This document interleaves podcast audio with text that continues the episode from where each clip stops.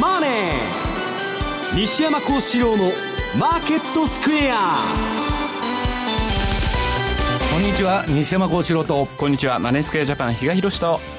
皆さんこんにちは。アシスタントの大里清です。ここからの時間はザンマネー西山幸四郎のマーケットスクエアをお届けしていきますえ本日は番組ユーストリームでもお楽しみいただけるようになっております。ユーストリームの見方についてはぜひ皆様番組のホームページの方から ご覧いただければと思います。相場が気になりますね西山さん。大引けの日経平均株価今日反発でした。終値59円81銭高い1万6545円82銭。まあなんとかプラスというところでしょうか。ねまあなんかよくわからないんですけど、まあ、この後のコーナーでやりますけど、はい、まあ、日本市場の話題というと、まあ、日銀が今日は買っていくのかどうかと、ええ、まあ、それにまあほぼまあ、えー、どういうんですか注目が集まってですね、はい。まあ、ちょっとそれ以外のあれがちょっと焦点ボケしちゃってるなという感じがするんですけど。そうですよね。日銀が買ってくるかどうかでねそれを目指して売買してるっていう方も多いみたいですもんね。そね。そして為替です。この時間が、えー、ドル円。100円1819ということです。やっぱり上値重いですね。重いですね。ようやくなんかこう1日だけこうポッと戻る日があったんですけど、はい、それでも101円ぐらいででその後はずるずるずるちょっと戻しがあってもなんかまた上値がどんどん切り下がってるそ,、んな感じですよね。はいえー、マーケットについてはこの後も西山さんと比嘉さんにたっぷりと解説をしていただきます、えー、そして今日はユーストリームの日ということですので特別プレゼントをご用意いたしております。番組特製のクオカード500円分を5名の方にプレゼントいたします。プレゼントのご応募にはキーワードが必要になってきます、えー、ユーストリームの画面に表示されるあるいは番組のエンディングで西山さんが発表してくれますキーワードを添えていただいて番組のホームページの方からお申し込みいただきますようお願いいたします。締め切りですが9月1日9月1日木曜日です。たくさんのご応募お待ちしております。えまた番組ではリスナーの皆さんからのコメント質問もお待ちしています。投資についての質問など随時受け付けておりますのでこちらもホームページのコメント欄からお寄せください。ザンマネーはリスナーの皆さんの投資を応援していきます。それではこの後午後4時までお付き合いください。この番組はマネースクエアジャパンの提供でお送りします。ラジオ日経株価指数 CFD セミナー in 札幌9月3日土曜日札幌で無料セミナーを開催。テーマは日経225ニューヨークダウなど株価指数 CFD です。講師はファンドマネージャー西山幸四郎さん。M2J 小暮祐樹さん。お申し込みはインターネット限定。ラジオ日経のセミナー専用ウェブサイトからどうぞ締め切りは8月28日。抽選で100名様を無料ご招待。ラジオ日経のレースアナウンサー養成講座では第30期11月生を募集中。一瞬の攻防を音声で伝える競馬実況のノウハウはどの分野のスポーツ実況にも活かせるラジオ日経だからこそ学べるスキルアナウンサー番組キャスターを目指す方またレースの知識を深めたい好きな分野で話し方を学びたい方もこの機会にぜひご参加くださいお申し込みお問い合わせはレースアナウンサー講座をインターネットで検索ホームページからどうぞ。トゥデイズマーケットです。今日のマーケットをまずは振り返っていきましょう。大引けの日経平均株価、えー、今日は先ほどもお伝えしましたが反発となりました。終値は59円81銭高い16,545円82銭でした。トピックス4.88ポイントのプラスです。1295.67でした。えー、売買高概算で17億5299万株。売買代金はえー、2兆1億円、2兆1億円ということで、えー、かろうじて2兆円台乗せてきています。値上がり銘柄数が982、対して値下がりが826、えー、変わらずは165銘柄となりました。業種別の騰落率確認しますと、今日は33の業種のうち値上がりしたのが19業種ありました。上げ幅大きかったのが金編の工業です。そして鉄行保険、輸送用機器など、一方下げたところで下げ幅大きかったのが陸運、それから医薬品、空運、その他製品などとなりました。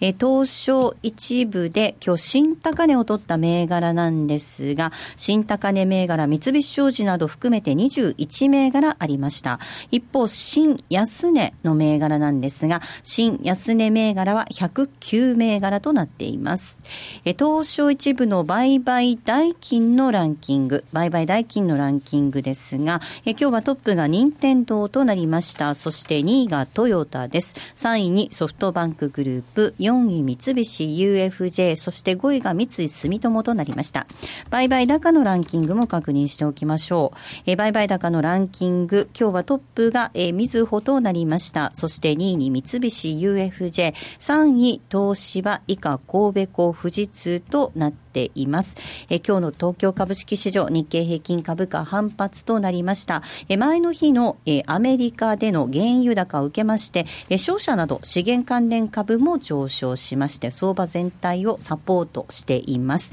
え海外の機関投資家が割安株を物色する流れも続いているとみられます。金融株など買われています。一方で食料品や医薬品などのディフェンシブ銘柄への売りというのが上値を抑える格好となりました。えでは続いて為替です。為替、今の時間、主な通貨のレートです。確認します。えまずはドル円です。ドル円100円の1718です。ユーロ円113円の5960。えー、そしてユーロドル1.134042での動きとなっております。えポンドドルも見ていきましょう。ポンドドル1.3147、1.3150となっています。えではマーケットのまずはポイントについて、比嘉さんからです。お願いいたします。はい。えー、まあ、お盆というと13から15というイメージがあったんですが、割と今週もですね、お盆でですね、お休みされてる方多かったのかなと。まあ、一般的にですねあの相場は実需が決めるというふうに言われる、えー、為替市場なんですけれども、はい、その実需税も水曜日以降にですねマーケットに戻ってきた感があって、まあ、先ほどのあの株式市場のですね出来高とか、売買代金見てても、かなりまだ薄商いなのかなというようなところ、で、えー、実需の方からのお話をさせていただくと、このところ、輸出輸入の社内レート、はい、これがやっぱり変更になってます。えー、輸出の方が、まあ、トヨタが102円でしたかね、102、107ぐらいに、やっぱりそれまでの110から下げてきてるんですね。一方、輸入も105、110、これも下げてきてるんですけど、ただ、今のレートからすると、急いでカバーしなくてもいい、うん、一方で輸出はその102が今、なかなか戻ってこないというところもあって、出番なしと。いうようなところでですね、なかなかちょっと実需の動きっていうのもですね、来週以降でないと厳しいのかなというところ。うん、で、えー、冒頭でお話にありました。今もう日経平均にしてもですね、はい、日銀の ETF 買いがどこで入るのかと。はいなんか午前の取引終了時点でトピックスが前日比の0.2%以上下げてれば午後に日銀が動くとの法則なんていうのがですね、まあ、まことしやかに流れてたようなんですが、昨日なんか見てて、もう昨日は入らなかったんですね、はい、実はそういうのもあって、まあそれもどうなんだろうねと。まあそれだけに当てにしてるっていうことだと、マーケットとしてまたおかしな話ですよね、ね正直もに、書いては日銀の ETF 買いしかないっていうことで、はい、そうなんですよね。で、じゃあ、こっから上昇するっていう、企業業績何かいいんですかっていう話にもなるし、決してそういうわけでもないと、うん、いうことになったら、それが、えー、その買いしかない。ところが、一方で先回り買いして、そこにぶつけて今度売りが出てくるわけですから、なかなかこれ上も行きづらい。えー、直近1万7000円つくかつかないかで、確か今の水準また折り返してきてるというところありますんで、まあ、早々にですね、まあ、西山さん前から言ってますよね、こういういびつなマーケットっていうのは、ある意味、もう正常に戻すためには荒治療じゃないですけど、あの本当にな日銀が何もしなければいいんじゃないのと。いうような話 PK を入れるから相場上がらないんですね、うん、でね、これ、あのみんな上げ賛成でね、日銀が PK を入れて株価支えてくれるからいいんだっていう話があの多いんですけど、はい、日本では、まあ、海外全く逆のことを言ってると、えー、でもここのところ、私のところに外資系証券の連中から電話がかかってくると、えー、日々同僚がぽつぽついなくなってると。もうリストラが始まってるんですね、はいはいはい、えー、日本市場は、まあ、海外の投資家から見て、全く魅力がないし、夢もないと、まあ、要するに、えー、管理相場になっちゃったと、そうするともう売買の、えー、値動きが、まあ変ないびつになっちゃってるんで、まあ撤退ということなんですね。まあだから決して良くないというふうに考えてるんですけどね。だからあれですよね、あの、ファンドというお話今ありましたけども、結局、海外の資金が日経からやっぱ流出してるというネタも伝わってきてますし、なんか結構儲けてるファンドにしても、日経は全然入ってないよと。いうようななんかそういうニュースも伝わってたぐらいで、うん、なかなかだからそういう意味で今の日経平均っていうのは投資対象としての魅力を失ってるのかなと。一方だからね、世界中の株価がね、まあ、ニューヨークにしろ、何にしろ、その最高値を更新してる中で、日本だけまだ1990年代の高値からはるか下にいるわけでしょ、はい、それをなぜかということを考えた方がいいと思うんですよね。まあ、官僚っていうのはその相場動かないのがいいっていう、為替にしたって株にしたって考え方なんですけど、変化を嫌いますから、だけど相場っていうのは下げたら上がるし、上げたら下がるし、それは上げるんだったら買い相場で乗らないし、下げるんだったら売り相場で、で、そういう循環で続いていくわけで、決してまあ、その、えー、崩壊しちゃうということはないんで、まあ、もうちょっと自由な市場にしないとですね、ちょっとやりすぎじゃないかという感じなんですね。うん、でそこで、まあ、また西山さんにお伺いしたいんですけど、にわかに、まだまだやっぱりその日銀9月の会合で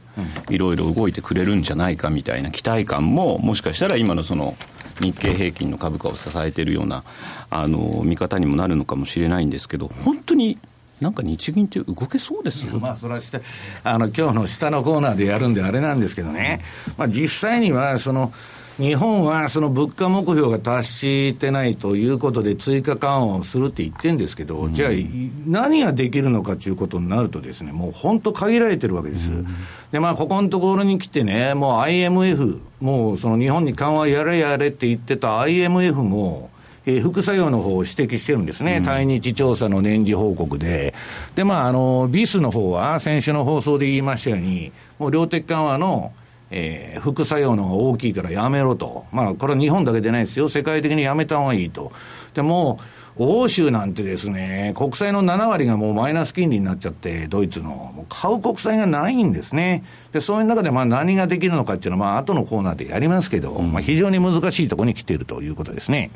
一方で、アメリカの方は FOMC 議事録の発表があり、まあ、私個人はですよ、今回のその議事録のサマリー読んでて、うん、なんか9月利上げってやっぱどっかで思ってる人もいたのかなと。で、まあ今回はだからその声明を見て9月の利上げはないんだろう。まあ、とはいえ年内に1回程度あるっていうようなですね、受け止め方をしたのかなと。だからこそ、えー、声明あの、議事録発表後っていうのの動きを見てると、ニューヨークダウは確か上がったんですね。で、ドルは一旦売られるというような流れになったかなと。いや、あのドルがね、直近で上がったのは、あの、ダドリーが9月の利上げも否定しないって言って、言ったからだと思うんです。うん、で、まあ、どっちかというとね、議事録は私はまあ、あの、運用者の連中に聞いてたら、年内利上げないんだと。このままうだうだ言って何もしないんだと。まあ、その12月には、まあ、もしかしたらあるかもわかんないけど、うん、まあ、そういうですね、まあ、いいとこ取りというか、楽観的なことになってると。で、それに対してダドリーは警鐘を鳴らしてるんですけど、まあ、市場のはもう全く無視しちゃってると。うんだから私はまあそういうものがだんだんその市場に織り込まれてくるのは、ジャクソンホールが近づかないと、でまあ、9月に入らないとないのかなという気がしとるんですけどね。くしくも今、西山さんの方からダドリーさんの名前上がったんですけど、本当、連日のように、うん、ええ、8月の1日のインドネシアの講演でもですね、うん、この前の講演でも同じこと言っとるんですね。うん、だから、アメリカとしてはですね、まあ、あの、利上げというより金利、金利正常化ですよね。だからもう日本とその欧州がですね、緩和がもう行き詰まってる中で、はいまあ、その早いうちに利上げしときたいというのはですね、当局者として持ってると。で、今後まあ、米国もですね、来年まあ、ちょっと景気後退に入るんじゃないかって言われてるんですけど、そんな中で利下げのバッファがですね、えー、欲しいわけですね。うん、だからそこら辺非常に難しい。そう、そう言いながら今年大統領選があるんで、はい、まあ、利上げはないんだと。だけどそれは分からないですよね。うん、で、同じあれですよね。あと、サンフランシスコのウィリアムズ、はいはい、彼も割とその9月の利上げをですね匂わせるような発言、まあ、今回あの、ニューヨーク連銀のダドリーの方は、うん彼は、あの、ニューヨーク連銀っていうのはそもそも FRB のオペレーションの窓口になってるんで、常に投票権はあると。一方でサンフランシスコのウィリアムズ、まあ、イエレンさんの、な弟子ですね。そうですね。そういう、まあ、イエレンの代弁者とも言えるわけですけどね。そうなんですよね。その人、投票権は今回ないんですけど、とはいえ、その、割とイエレンさんに近いと言われてた人たちが、今こうしてですね、立て続けにですね、ちょっと9月の利上げを匂わせてる、マーケットはちょっと舐めてるんだみたいな発言があるっていうのも、ちょっとそのあたりは気になりませんか？うんまあだから、その結局ですね、今、すべてのバブルを、まあ、いつでも言ってますように、異常低金利が支えてると。だから、あのー、ちょっと危機になってるのは、日欧のですね、追加緩和がもうやることがなくなってると。うん、そうするとアメリカはやめて利上げに動きたいわけですから。ただ、その、今の、その、異常低金利とかマイナス低金利っていうのは、まあ、に、アメリカの代わりに、えー、日欧が緩和をして、相場全体支えてるわけですけど、日本もできない。で、欧州ももうやることないと。で、アメリカはもう下手したら利上げだという話になると、ちょっと相場がですね、おかしくなると、それはあの、去年ドイツ国債が急騰したあの、テーパータントラムですね。はいあの、金利がちょっとおかしくなるんじゃないかと。金利が上がると、もう株はもちろん下げますから、まあ、ちょっとそこら辺をファンドはですね、ちょっとテーパータントラムの動きが出てもおかしくないなというふうに見てるみたいですけどね。あとそのサンフランシスコ連銀のウィリアムズっていうと、彼はやっぱりその金利の水準、ニュートラルな金利水準に関しての、なんか経済リサーチノートみたいなのをちょっと書いてたんですね、うん、でそれで、えー、っとこれまで、まあ、ニュートラルな金利水準ってアメリカにとっては4から4.5だったのが今はそうじゃないんだと。3から3.5になってきてさらに下がろうとしているというような感じで、まあ、中銀のですねやっぱアプローチというのもですね見直す時期に差し掛かってきたようだと。いうようなことをちょっとの載せててて、その時の中身を見ると、インフレターゲットの設定値を変更するであるとか、インフレ目標の設定値を柔軟に変更できるようにするとかですね、あるいは GDP のターゲットを設定するとかって、なんかこういう提案を彼してきてるんですよ。うん、なんかちょうどまたイエレンさんがそのジャクソンホールで話す直前にまたこういうのが出てくると、やっぱり、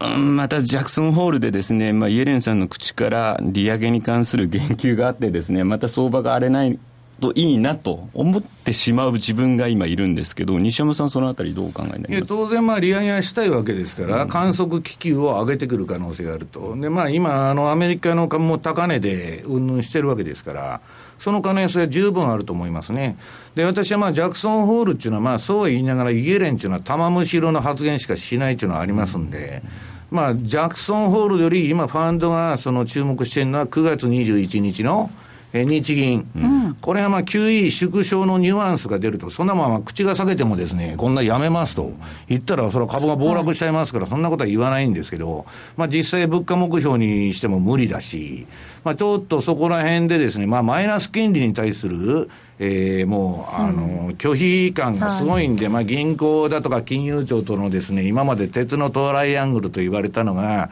えー、三菱 UFJ のですね、プライマリーディーラー返上あたりから、まあ日経新聞なんかでも報道されてるんですけど、どうもぎくしゃくしてると。と、党のもう金融庁までがですね、日銀に対してマイナス金利の深掘りやめてくれと言ってるということで、足並みが乱れてる中ですね、ちょっとまあそこが注目されてるんですよね。だから私は9月の相場値のまあいずれにせよ波乱含みになるというふうに見てるんですけどね。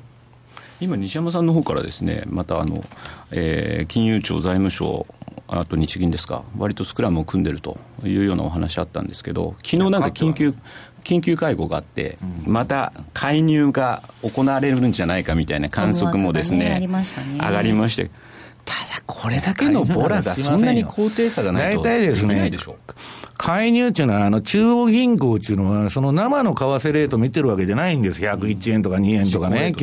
実行レートで動くんで、その円安、かなりの円安水準に、まあ今のね、100円レベルでもあるわけですから、それは大義名分というのは必要なんですね。だからよほどまあ95円割ってくるとか、そういうレベルになったらまた別なんでしょうけど、まあちょっと今のところそれはやりにくいですね。で、なおかつもうルーがずっと通貨安戦争はするなと。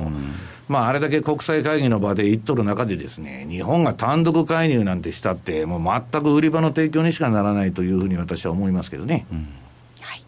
まあ、ここまでのお二人のやり取りの中にもありました、その PKO 頼みの相場ということで、6兆円、確かに大きなインパクトではありますが、まあ、本来、マーケットって多様な参加者が自由に取引できる場っていうのがね、大きなポイントですもんね。ね市場でフリー、フェア、グローバルというのはあれですから、まあ、要するにですね、あのー、人為的な価格形成っていうのは、まあ、そのよくやるわけですよ。特にまあ今で言ったら中国で勝手のソ連ですね。はい、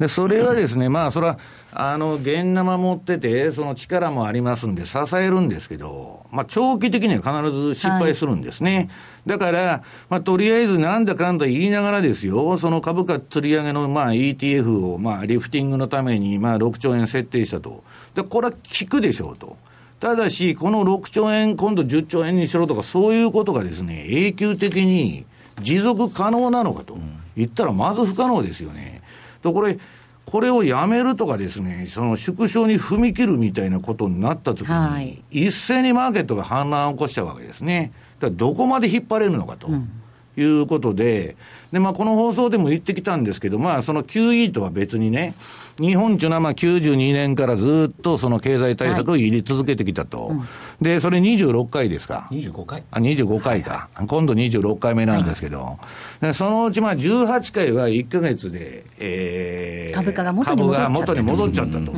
いう結論なわけですから、やっぱりですね、なんかもうちょっとその、経済のファンダメンタルズを変えるような構造的な、抜本的なことをやらないと、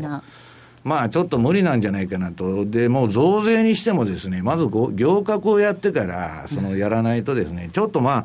あのー、今日まあ、ラジオの質問にも来てたんですけど、はい、まあ、やや資本主義から、まあ、かなり社会主義的なですね、傾向を帯びてきてるということですね、うん、日本経済は。はい。あの、比嘉さん、これ、PKO 相場っていうことなので、具体的にいろいろ弊害も出てくると思うんですよね。どんなこと考えられるんでしょうね。だから一番嫌なのって、サポートしてくれる、サポートしてくれるって、うん、みんなが楽観的に見てたときに、入ると思ってたものが入らなくて、どーって一気に下がってしまって、はい、うわってなること、うん、で結局そういった部分の損失が出てくるのを埋めるために、今持ってる他の部分の商品、また今度、はい、あ手締まってきたりとかすれば、えー、そこの相場も崩れてきますよね、はい、だからちょっとそこ、今、なんか市場がですねそのサポートしてくれるんじゃないかみたいな声が大きいのが、なんか本当気になってしょうがないんですけどね。売りが売りを呼ぶっていうことになりかねませんもんね。その28兆もまあその名目的に経済対策を打てばですよ。はいこれはもう経済学的な理論で言えば、マンデル・フレミングの法則っていうのがありまして、通貨高になっちゃうんです。で、それはね、前、榊原財務官がずっと国会でもその証言をしてるんですけど、なんでこんな90年代、日本経済悪いのに円高になってるんだと。それ榊原さんがそこでマンデル・フレミングの法則ですと。で、これ公共事業を打った分、その円高になるんで、通貨高になるんで、そうすると金融の方でもっと緩和しなきゃいけないんですけど、今もうこれ以上できないっていうところまでいっちゃってるわけですよ。まあ、それが非常にまずいなということなんですね。うん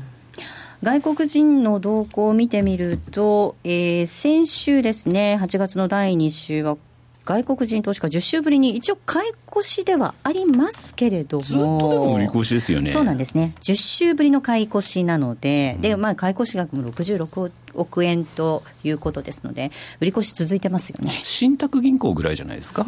まあ、まあ、結局年金のそうなりますよね。そこだけですもんね。うんそして緩和、具体的にまあ、ね、あのこの後のコーナーでもお話いただきますけど、9月21日、どんなことがこの後できるのか、それともやっぱり縮小っていうニュアンスになってくるのかっていうのもね、大きな焦点ですよね私はね、だからそのもう金融庁もマイナス金利やめてくれと、でまあ、世界的な機関であるね、もうアメリカの傀儡みたいな IMF も、えー、日本に対して QE に、うん、あマイナス金利はね、今までいい、いいと、成功してるって言ってたのがだめだって言ってるわけですから。まあ、ちょっとその潮目が変わってきたのかなということなんですね。うん、そうすると、今、財政出動していて、金融が今度行き詰まっちゃったと。で、そこのところのポリシーミックスがうまくいってないんですね。だから結果としてはね、その楽観的なその見通しは持ちにくいと、日本経済、まあ2016年はですね、そんなまあ、これだけの対策を打ちながらもですよ、まあ円高で、えー、結局ですね、えー、企業業績もそんなに上がらないんじゃないかというのが、まあ海外勢の見方なんですね。はい、えここまではトゥデイズマーケットをお送りしました。北浜隆一郎の株式宅配便9月号。9月相場は年末までを視野に入れろ。今が仕込みの最後のチャンス北浜さん厳選注目株はこれ。好評発売中。収録時間60分。お値段は送料別で DVD 税込8640円。CD 税込7560円。詳しくはラジオ日経ネットショップサウンロード。または電話03-3595-4730まで。毎週火曜午後4時30分からは世界の株価で資産運用日経平均をはじめ世界の株価指数にスポットを当てインデックス投資の魅力を探っていきます。パーソナリティは国際テクニカルアナリストの福永博之さん。では5秒で番組 PR お願いします。その日の相場動向からマーケットトレンドやテクニカル分析まで聞きたいこと満載で、5秒じゃ足りませんね。続きは番組で。世界の株価で資産運用は毎週火曜午後4時30分から M2J トラリピーボックス。トラップリピートトラップリピート僕の名前はトラリピト。ラップリピートトラップリピートそれを略してトラリピ M2J トラリピボックスです。このコーナーでは、えー皆さんからいただいた質問をご紹介しながら進めていきたいと思います。え今週もたくさん質問いただきましてありがとうございます。まずはこんな質問をご紹介します。えー、狼中銀 BOJ さんからいただきました。まあ、先ほど外国人の冷めた見方ご紹介したんですが、日本は資本主義から公的機関や日銀が大量に株を持つ公的管理相場、社会主義に変わるつもりだと外国人は思っているんではないのでしょうか。外国メディアを通じた前内閣官房参与で、え現在のスイス大使の勝手なヘリマネ号発言のなどには本当に迷惑千番でと、ですといただいています。えーと、まずですね、あの、例の、これまあ、あの、マーク・ファーバーが今月後のレポートで書いてるんですけど、まあ、恐ろしい内容で、私あんまりね、自分のレポートでも紹介しなかったんですけど、まあ、ちょうど質問が来てるんで、それまあ、言おうかと思ってるんですけど、はいまあ、要するにですね、何書いてるかというと、まあ、バーナンキが安倍政権のアドバイザーになったと、日本では。はい、ええで、最終的にね、日銀が市場に出回ってる政府債、社債、株式をすべて保有することになっても、つまり国が日本の資産の大半を所有することになっても、驚くことではないと。このマーク・ファーバーっていうのは CNBC とかテレビにもよく出てくるんですけど、とんでもない、あの、強烈な発言しそうですね。はいで、結局、レポートの込み出しが社会主義独裁体制へようこそと、その日本のところでなってまして、はい。で、まあ、その、これでですね、まあ、うーん、まあ、財政赤字の増大とインフラ支出の増加。で、まあ、最後には、まあ、今すぐじゃないですけど、おそらくヘリマネも、まあ、検討されるだろうと。で、先進国の政府債は急増し続けるだろうと。で、実際、まあ、えー数年こうなってると。ところがおかしいのはね、今、名うてのファンドマネージャーたちが、直近の相場で、この相場に警鐘を鳴らしてるんです。そろそろドスンとくるんじゃないかと。ええはいところが、マーク・ファーバーは、あの、陰鬱博士と呼ばれて、いつも弱気のようなイメージで取られてるんですけど、ファーバー自体はですね、まだ中央銀行が続くんじゃないかと。ちょっと警戒しとるんですね。はい今、売りに入るともう一発担がれるぞと。はいはいここが面白いとこで、で、まあ、これ私と同じ見方なんですけどね、あのーまだインフレになってないと。はいどこも。で、インフレになったら追加緩和もマイナス金利も何も全部できないわけですけど、インフレになってないんで、まだまだ中央銀行がですね、その様々な公的機関が発行するすべての債券を買い上げられると言っとんですね。だからまあそういう意味からは、あのーちょっとシーズナリー的にはこの9月10月相場っていうのはかなりあの警戒しといた方がいいんですけど、まあファーバー自体は逆に、まだもうちょっと持つんじゃないかという見方をしていると。で、うーん、まあ、ファーバーっていうのはもう純粋資本主義の辛抱者で、小さな政府がいいと、もう、あの、先ほど言いました、まあ、PKO の弊害の話が出てたんですけど、はいええもう政府は余計なことするなと、はいするからダメなんだという、まあ、考え方でそういう見方になってるんですけど、そういう意見が、これはね、ラジオでも私ぐらいしか昔から言ってなかったんですけど、最近日本でもみんな言い出した。もうこれ以上日銀やったら、えー副作用の方が大きいと。ちょっと私はだんだん、この日本人の中からもそんな意見が出てくるってことは、潮目が変わってきたのかなという気がしてるんですけど。はい。そしてお話にありました、その、名うてのファンド関係者が警鐘を鳴らしているっていう点では、こんな質問もいただいています。名古屋さん。いつも楽しく聞かせていただいています。最近、著名投資家の方々が頻繁に警告を出していますよね。私はリーマンショック以降の投資家のため、え知らないのですが、サブプライムショックやリーマンショックの前にも、え著名な投資家たちはこのような警告出していたんでしょうか？なんていう質問いただいています、はい、私はもうブラックマンデー以降のすべての危機を食らってますんで、ああ、羨ましいなと。危機を知らないじゃないですね。もう、あのー、本当にだから、あの、私がね、何のためにラジオで喋ってるかというと、まあ、儲かるときはみんなコツコツコツコツ儲かるんですよ。なんか今、大札さん連戦連勝中らしいんですけど。コツコツとね。いえ。で、結局はね、はい、それで最後まで相場に付き合ってて、ドスンちゅうのを受けちゃうっていうのが、まあ一般的なあれで相場は儲からないということになってるんですね。はい、で、まあこの質問のあれでいくと、リーマン危機の時は、あの世界最高のファンドマネージャーと言われるレーダリオですね。ブリッジウォーターアソシエツのレーダリオがもう何回も警鐘を鳴らしてて、えー、あれしたんですけど、FRB は知らん顔しとったと、うんうんうん、で彼は FRB にも中国に行ってるし、当時、ニューヨーク・タイムズでもうまずいと、このままいったら、まあ、あのリーマン級の危機が起こると言っとったんですけど、まあ、あの無視されてですね、で結局、ドスンときたと。で今は私のあの最も尊敬するビル・グロスですね、債券の帝王。はい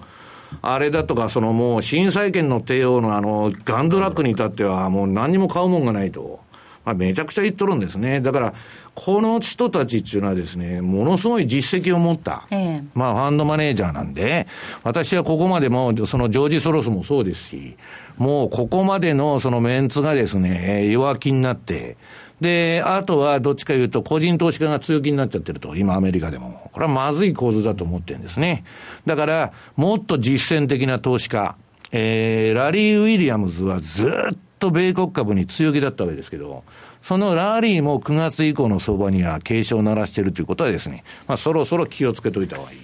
ということだと思うんですけど。はい、続いての質問です。えー、クロトンゴーさんです。えー、当局者以外に越権行為で何の権限もない本田さんの話また出てきましたね。またまたウォール・ストリート・ジャーナルで日銀が、えー、なんとかかんとかと言っていますが、越権行為をやればやるほどトレンドやオシレーターを壊してチャートも変な形になり、不可解な動きを助長し、噂で買われて現実で買われた以上に売られていると感じます。日本以外に当局者以外が越権行為をしている国ない気がするんですが、という質問をいただいています。これはね、海外の報道で面白いこと言われてるんですね。要するに、えー、本田さんはもうあの内閣府から外れて、スイス大使になったわけですから、全然そんな経済と関係ないわけです、もともと財務省の人ではあるんですけど、ところがね、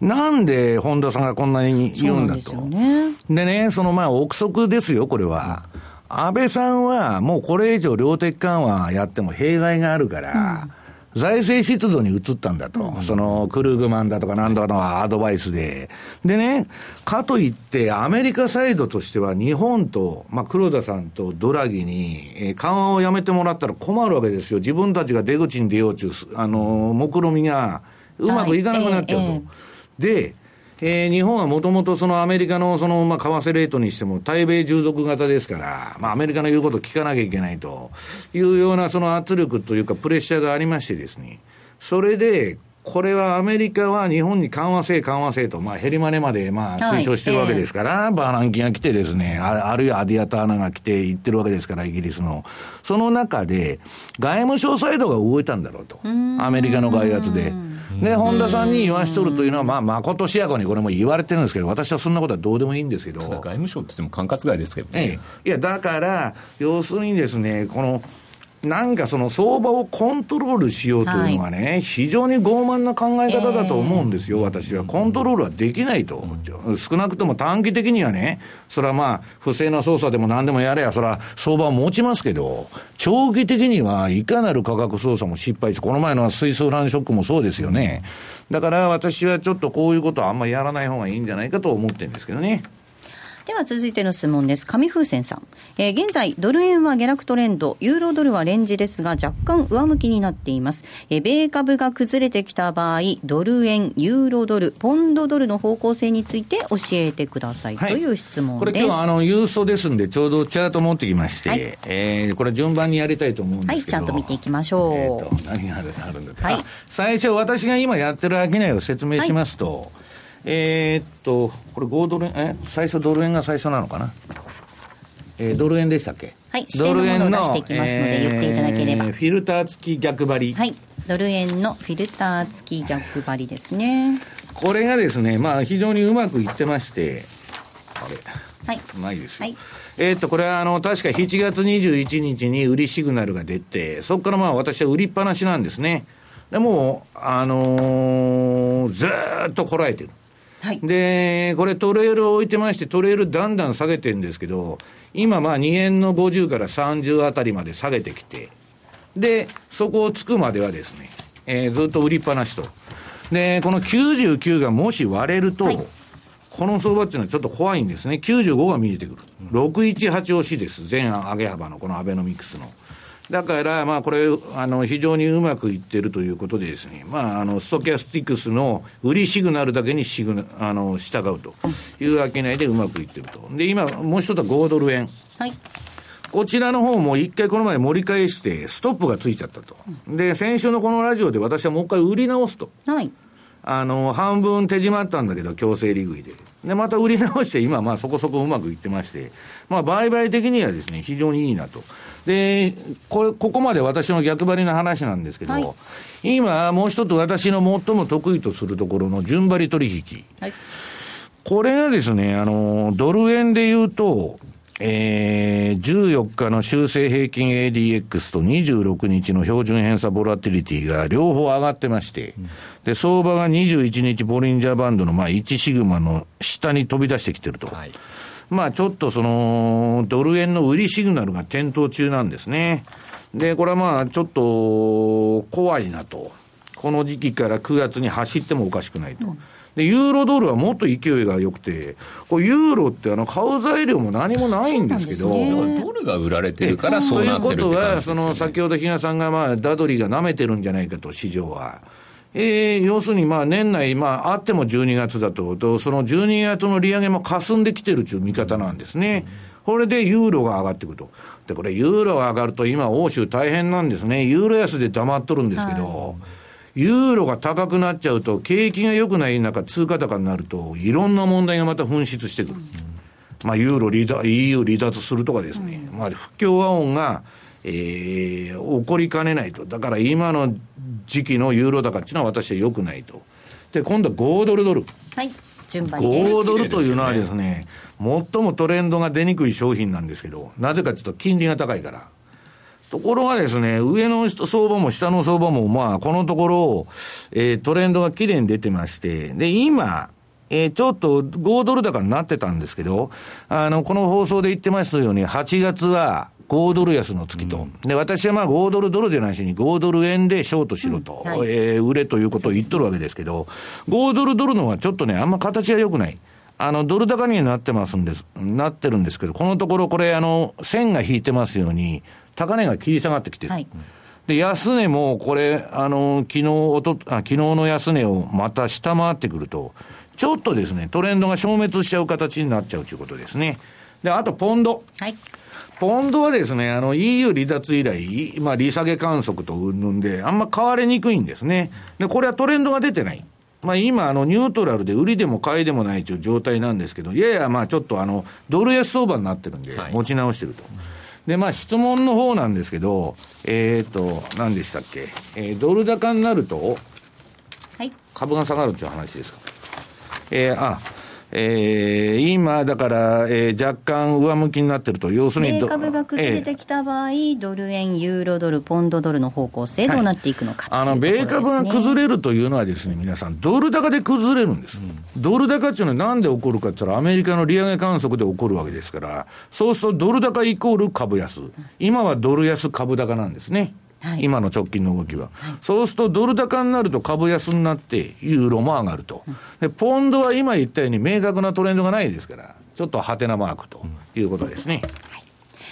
さあ、そして比嘉さん、9月3日になりますか、はい、えー、札幌でセミナーがあるということですね。はい、そうですね。まあ、全国セミナープロジェクト2016はですね、ちょっと CFD、はい、こちらをしてですね、とにかく今、あの、いろんなところを回らせてもらってるんですけれども、まあ、えー、今年度初めて札幌の方にもお邪魔させていただくということになっております。はい。えー、開催日時が、えー、9月3日土曜日になります。スタート時刻は午後1時です。スタート時刻は午後1時です。えー、会場なんですが、読売北海道ビルです。えー、新しくできたビルということですので、大変綺麗な会場なんじゃないかなと思いますが、えー、1時から第1部がスタートしまして、ここは、えー、基礎から学ぶ M2J 株価指数 CFD ということでお伝えしていきます。そして、えー、第2部が実録プラス収支のトレード戦略のご紹介。えー、そして第3部に西山さんご登場です。現役ファンドマネージャーだからこそ話せるプロのトレード戦略と今後の相場見通し。第4部は、えー、西山さんと比嘉さんの対談ということでお届けしていきます。えー、詳しくは番組ホームページをご覧いただきまして、ご応募いただきますようお願いいたします。えー、締め切りは8月28日日曜日です。たくさんのご応募お待ちしています。ここまではトラリピ、えー、トラリピボックス、トラリピボックスをお届けしました。ラジオ日経株価指数 CFD セミナー in 札幌9月3日土曜日、札幌で無料セミナーを開催。テーマは日経225ニューヨークダウなど株価指数 CFD です。講師はファンドマネージャー西山幸四郎さん、M2J 小暮祐樹さん。お申し込みはインターネット限定、ラジオ日経のセミナー専用ウェブサイトからどうぞ。締め切りは8月28日。抽選で100名様を無料ご招待。日本を代表する宗教学者木野和義さんが説いた昭和の名講話集「消防現像」に学ぶ CD 版好評発売中難解と言われた道元禅師の教えが分かりやすい木の節で今鮮やかによみがえりますお値段は税込1万6200円送料が別途かかりますお求めは0335954730ラジオ日経通販ショップサウンロードまたはネットショップサウンロードまで。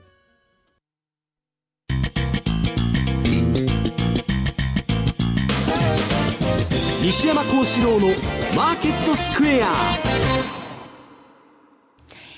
西山幸四郎のマーケットスクエアです。このコーナーではマーケットの見方について西山さんにいろいろな角度で教えていただきます。え今日のテーマですけれども、警戒が必要か9月21日の日銀会合ということです。はい。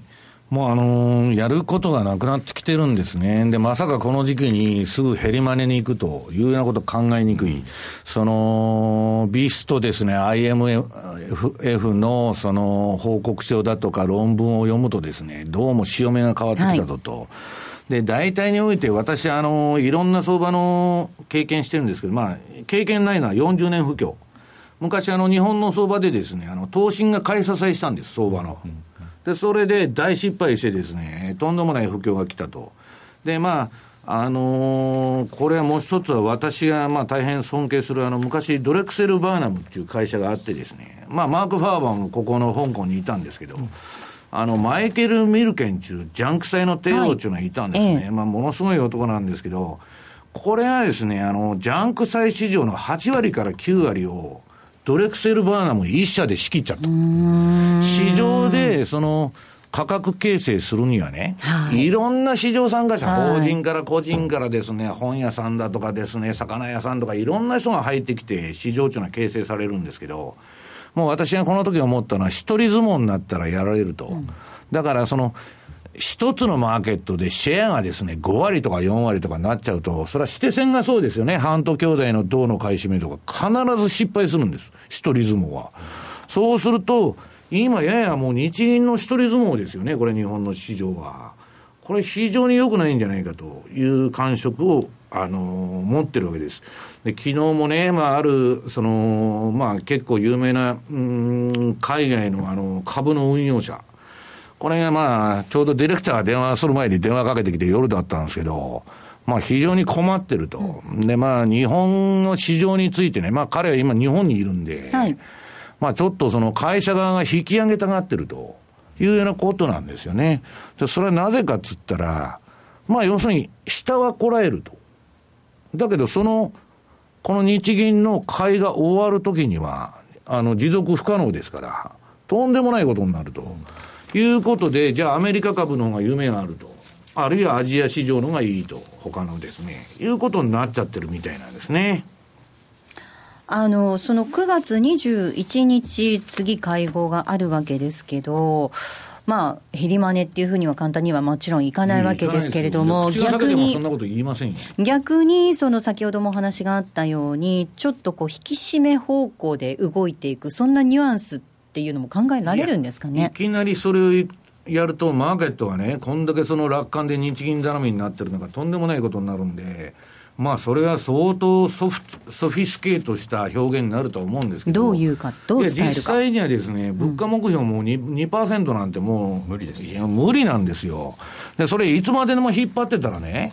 もうフォワードガイダンスもその市場との対話も何もないわけですよ。2%になってないのになんで追加緩和しないんですかと。と今でいくと、黒田さんの嫌いな蓄次投入ばっかしてんならわけですよ。いつまでたっても達成されないから。だから、もうその金融庁自体がですね、日銀にマイナス金利やめてくれなんて言ってる中で、やっぱり現実的なとこに戻ろうと、それとね、ある程度市場にショックが出ても、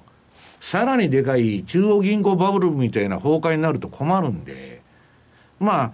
ちょっと軽いショックが起きてもですね、ちょっと QE を縮小した方がいいんじゃないかという当局も考え方に傾いてきてるんじゃないかというのが、向こうの新聞では報道されてるわけです。はい、で、日本はどちらかというと、また日銀の緩和期待、緩和期待と。で、緩和期待って言っても、日嘉さん、何をするわけです？かやれることがないですね。えーこれだからあと思うんですけど、黒田さんって今まで市場との対話っていうのを、ちょっと軽んじてた節があるので、まあ、まだその9月の21日までだったら、はい、時間的余裕があるんで、少しずつそういうところをですね、まあ、発信していくっていうのも一つなのかななんて、ちょっと個人的には思うんですけどね。いや、それでね、今、海外の投資家が、世界のバブルっていうのは、特にアメリカ市場は、米株も米債も日本人が買ってるわけでしょ、この運用するものがない中。で、それで日銀がもし緩和縮小の方向のニュアンスが出れば、これはさっき言ったようにもうドイツ国債も買える国債マイナス金利ばっかでありませんから、日欧の QE の縮小ということになるとですね、株が崩れる可能性があるんですね。で、まあ今週の報道によると、ジョージ・ソロスがまあかなりあの SP500 からですね、えー、ラッセル2000から、えー、あとはジャンク債の ETF ですね。これの売る権利、フットをかなり保有していることが分かったと。この6月末に。これは気持ち悪いなということになってるわけですね。うん、9月21日の会合に向けて、ちょっとこう気を引き締めないといけない、私たちはっていう場面がありそうですね。もともとね、何もなかっても、秋っていうのは相場あんまりいいことないじゃないですか。だからシーズナリーサイクルから考えてもね、ちょっと警戒しといた方がいいのかな。何もなければそれでいいんですけど、そうですね。はい。ここまではマーケットスクエアお届けしましたさあでは続いて投資戦略なんですがあっという間にお時間でですね東さんあの一つだけちょっと言わせていただけると、はい、ちょっと投資戦略うんぬんじゃなくて、ええ、まあ、前回ちょっとあの流れたんですけど今日またトルコのですね格付けに対するレポートがフィッチの方から出るかもしれないというのが言われてるのでちょっとまたそれで格下げというネタが出るとちょっとトルコリラにとってもちょっと嫌な展開になってくるかなと。今もう高速の人数が4万人超えたとかっていうのも最近あまり伝わってこないんですけどちょっとそのあたりあの注意していただきたいなというふうに思います。最近ねちょっと気持ち悪いですね、ね、リスクがね、はい、ということで注意していただきたいなと思います。さあそろそろお別れなんですが今週はユーストリームの週ということですのでキーワードがございます。西山さんキーワードお願いいたします、キーワードはメダルラッシュです、はい、メダルラッシュ。いかにも今の話題ですね。はい、えー、今週のキーワードはメダルラッシュです。こちらを添えていただいてご応募いただきますようお願いいたします。たくさんのご応募お待ちしておりますえではお別れのお時間です。今日ここまでのお相手は西山幸四郎とマネースクエアジャパン比嘉宏と大里清でした。さようなら。この番組はマネースクエアジャパンの提供でお送りしました。